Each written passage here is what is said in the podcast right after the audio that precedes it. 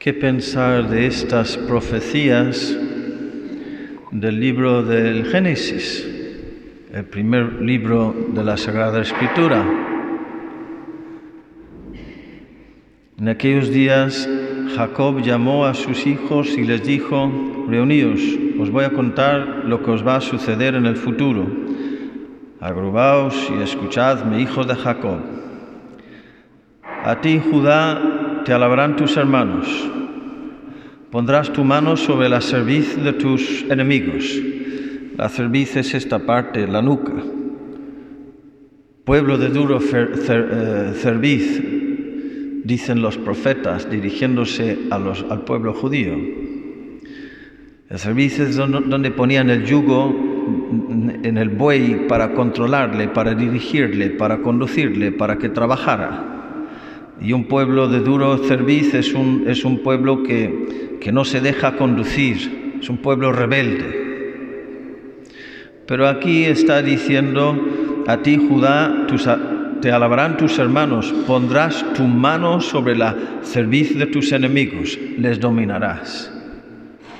Se postrarán ante ti los hijos de tu padre Judá es un león agazapado. Se agacha y se tumba como león o como leona. ¿Quién se atreve a desafiarlo? No se apartará de Judá el cetro ni el bastón de mando son símbolos de poder, poder y autoridad. Le rendirán homenaje los pueblos. Son términos, si no militares, militares sin duda, y, y de dominio político, y hay muchos, bueno, que siguen interpretando estas profecías en, en una clave de de poder, de dominio, en términos económicos y políticos.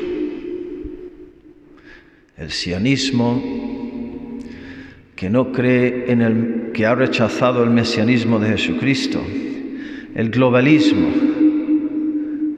los del nuevo orden mundial, se creen capaces de dominar el mundo con un sistema económico y político.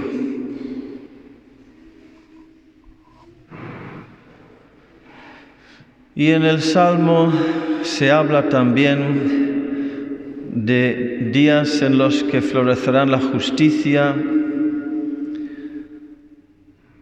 y en los que Dios dominará de mar a mar en el Salmo se habla de esto en términos más suaves. Pero volviendo a la profecía del libro de Génesis, el primer libro de la Sagrada Escritura, estamos viendo esta profecía sobre el león de Judá. Y no sé si os suena otro momento en el que el protagonista es el león de Judá, porque el león de Judá sale también en un momento muy importante en el último libro de la Sagrada Escritura, lo cual nos está demostrando que el autor primordial de la Biblia es el mismo Dios. No sé si os suena que está Juan el evangelista en éxtasis en el libro del Apocalipsis y, se echa a llorar porque entre, eh, delante de los ángeles y los ancianos está en éxtasis, está contemplando las realidades sobrenaturales últimas de, muerte, de juicio, de cielo, de infierno. y, se echa a llorar porque nadie es capaz de abrir el libro con los siete sellos, el libro de la vida. Si nadie es capaz de abrir esa vida, si, si ese libro, perdón, ese libro está cerrado para siempre, pues es que no hay nada más que muerte. Entonces se, se echa a llorar desesperadamente y su guía le dice, no llores, mira, el león de Judá se acerca al libro. Es una, es una escena escalofriante. Sería una película maravillosa.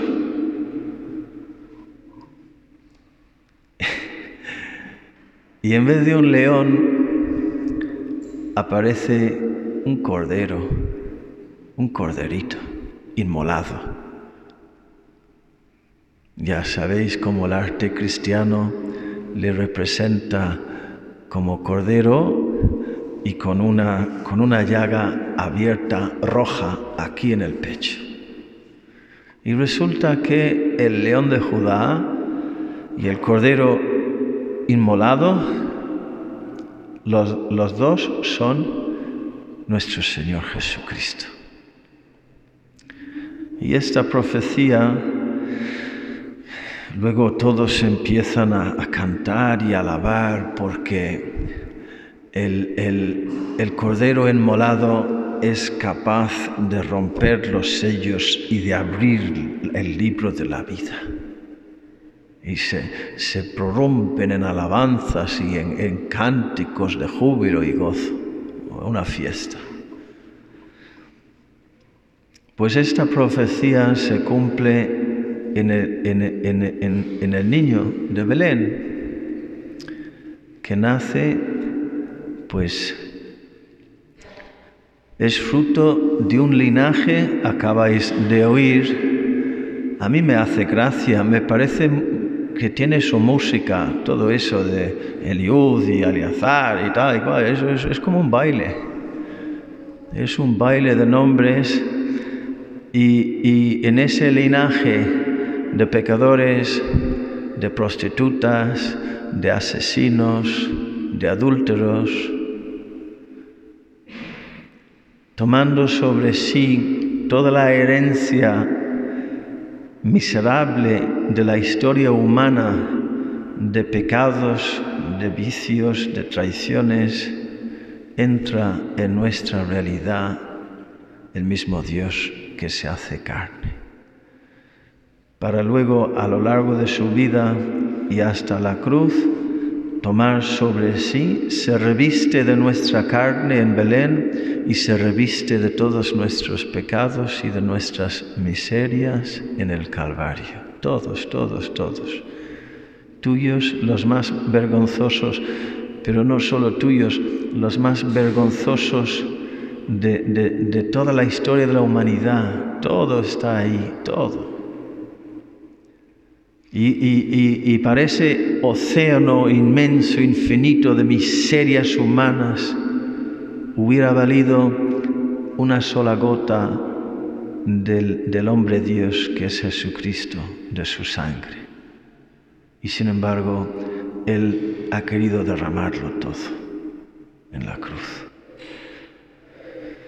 Es el vaso de perfume que se rompe para que suba una fragancia de amor al cielo. Y nuestra tarea en estos próximos días consiste en dejarnos dominar, dejarnos desarmar, dejarnos conquistar por el león de Judá que es el Cordero inmolado y que es el niño de Belén. Porque su reino no es de poder económico y político, ahí se equivocan horriblemente los hombres, engañados por Satanás. Servidores y marionetas de Satanás pensándose poderosos. Pobres diablos, a ver si se convierten mientras que nosotros sí conocemos el secreto.